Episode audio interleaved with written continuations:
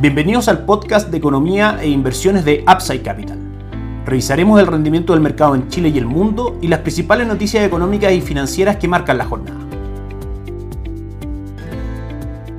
Muy buenos días, ¿cómo están ustedes? Viernes primero de septiembre de 2023. Varias noticias que comentar hoy. Partimos por el mercado local, donde se da a conocer por parte del Banco Central el indicador mensual de actividad económica, el IMASEC, correspondiente al mes de julio, que supera las expectativas del mercado que estaban entre el 1.1 y el 0.8%. El índice termina marcando un 1.8% de crecimiento, como decíamos, muy por sobre las expectativas del mercado. Es una cifra claramente distinta a la tendencia que estábamos teniendo en este indicador, del cual de las últimas 11 entregas solamente dos han sido positivas, la del mes de julio que estamos revisando y la del mes de enero, todo el resto negativa. Desde nuestro punto de vista, con los datos que tenemos hoy día, si bien es un IMASEC positivo, falta un largo camino por recorrer para que estemos frente a una tendencia de datos positivos en cuanto a crecimiento económico en Chile. Por supuesto, evaluamos esta cifra desde el punto de vista del impacto que genera en los mercados, específicamente en renta fija, donde de alguna otra manera, por definición, una mayor actividad económica puede conllevar a una mayor presión inflacionaria y por lo mismo retrasar el ciclo de rebaja de tasas por parte de Banco Central, lo que sería negativo o provocaría correcciones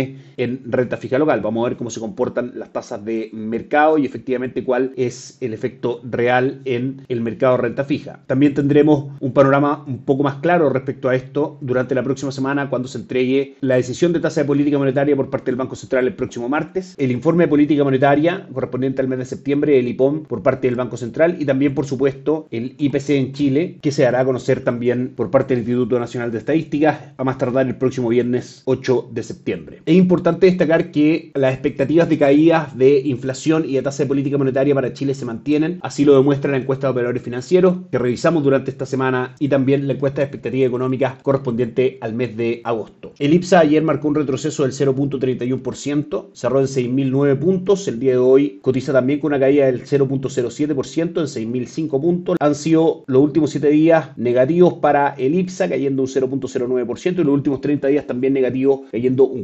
4.51%. Presenta un retorno durante el año del 14.2%. Nuestra recomendación de inversión, Itaú Vesca Chile Equities, mantiene en línea con el movimiento del mercado un mal mes de agosto, con una pérdida del 5.86% y con una rentabilidad acumulada durante el año del 9.95%. La renta fija también cierra un mes de agosto con nuestro fondo base Itaú Dinámico con un retorno bastante lento del 0.38%, en línea con las ecuaciones del mercado, recordemos a una inflación del mes de julio por sobre lo esperado y ahora un IMASEC también del mes de julio por sobre lo esperado. Eso provoca que, si bien la tendencia de caída de tasa de política monetaria se mantenga, puede que esta sea un poco más lento de lo esperado, retrasando el buen retorno de renta fija local. Sin embargo, lo que está claro es que la tendencia a largo plazo es bajista para las tasas de política monetaria. Eso arrastra la baja a, a la tasa de descuento de los bonos que componen los fondos mutuos de renta fija y en el mediano largo plazo obtiene ganancia de capital para los inversionistas. Ayer el dólar cerró en 854, subiendo 2 pesos. Hoy día nuestras pantallas cotiza en 852. El movimiento semanal ha sido la verdad es que bastante agotado, con mínimos en la apertura de la semana en 844, máximos en 861 y como decíamos terminando la semana cotizando actualmente en 852,40. El cobre ayer que cayó un 0.42% y terminó la jornada en 3,79 dólares por libra de cobre. Hoy día avanza fuerte un 1.18%, cotizando en 3,81 dólares por libra de cobre, luego de que el día de ayer se dio a conocer el PMI manufacturero del Instituto Caixin, una lectura privada de la actividad manufacturera en China, que marcó 51 puntos, muy por sobre los 49.3 puntos que el mercado esperaba y en zona de expansión. Recordemos que estos indicadores de gerentes de compras, si marcan por sobre 50 puntos, significa que la actividad está en expansión, si marca por debajo de 50 puntos, significa que está en contracción. Una buena noticia para China, dado que las últimas noticias macroeconómicas que habíamos recibido no habían sido tan positivas. Esperamos, por supuesto, esto se mantenga así, que el cobre logre superar el techo de resistencia en 3,93 para buscar máximo anual es lo que provocaría una caída del dólar en Chile, algo que facilitaría, por supuesto, una menor presión inflacionaria y que está dentro de nuestra visión para el dólar en Chile. En el corto plazo, con una presión alcista, pero en el mediano largo plazo esperamos que China presente mejores cifras, que suba el cobre, eso provoque que el dólar caiga, que también Chile empiece a mostrar mejores cifras macroeconómicas, lo que haría que el peso subiera frente al dólar, es decir, que el dólar caiga y también que comience el ciclo de rebaja de tasa de política monetaria en Estados Unidos, quería también que el dólar cayera en el mundo y que probablemente arrastre trimestre las cotizaciones del dólar en Chile a la baja. Varias noticias también que comentar de mercados extranjeros. Ayer una mala jornada para los tres principales índices de Estados Unidos que mostraron leves correcciones. Dow Jones cayó un 0.48%, S&P 500 un 0.16% y Nasdaq un 0.11%. En un contexto donde malas cifras macroeconómicas son buenas cifras para los mercados, dado que podrían apuntar a que la actividad económica en Estados Unidos tenga un menor dinamismo y con eso la Reserva Federal termine el ciclo de alza tasa de política monetaria, lo cual es positivo para los mercados.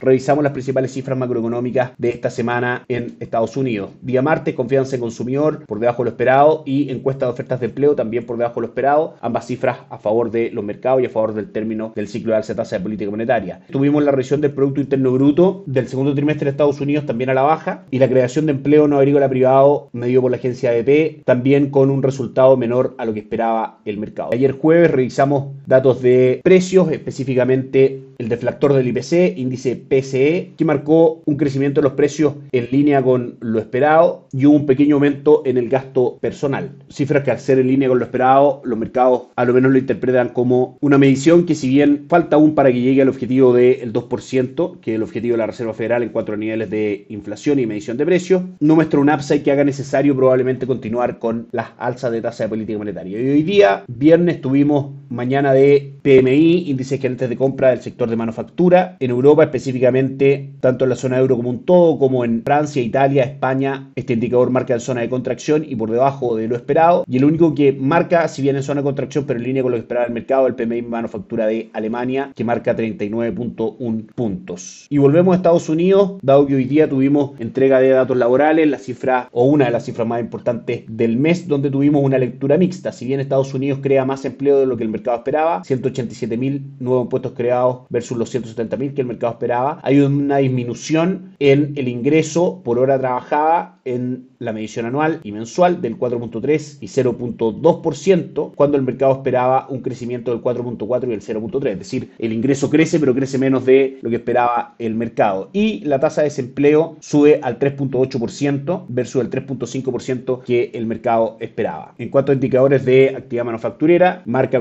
47.6 puntos por sobre las expectativas del mercado, pero aún en zona de contracción. Cifras laborales mixtas que no dan una señal clara respecto a lo que debiese hacer la Reserva Federal con su decisión de tasa política monetaria en la reunión de septiembre. Y en general, cifras durante la semana mixtas, algunas positivas como ventas de viviendas y indicadores de actividad de manufactura por sobre lo que el mercado esperaba y otras negativas como decíamos la revisión del Producto Interno Bruto y la encuesta de ofertas de empleo, y otras, como decíamos, en línea con lo esperado, como la medición de precios de ayer. Los operadores de futuros de fondos federales dan una probabilidad del 93% para que la Reserva Federal mantenga las tasas sin cambio en la reunión de septiembre y solamente un 35% de probabilidades de que suba la tasa en noviembre. Finalmente, las tasas proyectadas de política monetaria y de inflación para 2024-2025, proyectadas para Estados Unidos por la Reserva Federal, son menores a las actuales, por ende Estados Unidos debiese entrar en un periodo de política monetaria más expansiva y eso ser bueno para el retorno de los mercados y los bonos en general para la renta variable y renta fija de Estados Unidos y continúan por supuesto siendo parte de nuestra recomendación de inversión a través de fondos mutuos locales con exposición a tipo de cambio que por supuesto es un factor que siempre hay que estar evaluando. Renta fija con cobertura de tipo de cambio en plataforma local a través de renta dinámica global y también estrategias directamente en dólares a través de fondos extranjeros mediante plataforma Perching por Itaú AGF y plataforma Allfunds por Principal AGF todo lo anterior, los mercados cierran la semana ya de la siguiente manera. El dólar index hoy día, luego de conocer las cifras de empleo, sube fuerte, un 0.62%. En Asia, la jornada fue mixta, con el Nikkei 225 de Japón subiendo un 0.28%, Hansen de Hong Kong cayendo un 0.55% y el índice de Shanghai subiendo un 0.43%. En Europa, la mala lectura de índice de gerentes de compra del sector manufacturero golpea en el comportamiento de las bolsas, si bien el Eurostock 600 cae levemente un 0.01%, el DAX alemán cae un 0.60%, 67, Francia abajo un 0,27, Milán abajo un 0,63 y el IBEX 35 de Madrid abajo un 0,59. Y Estados Unidos, con todas estas cifras finalmente mixtas, los mercados hoy día no toman un rumbo claro, Dow Jones sube levemente un 0,20, S&P 500 un 0,12 y Nasdaq cae levemente un 0,05. Eso es todo por hoy, que tengan un excelente fin de semana, nos encontramos el lunes. Chao, chao.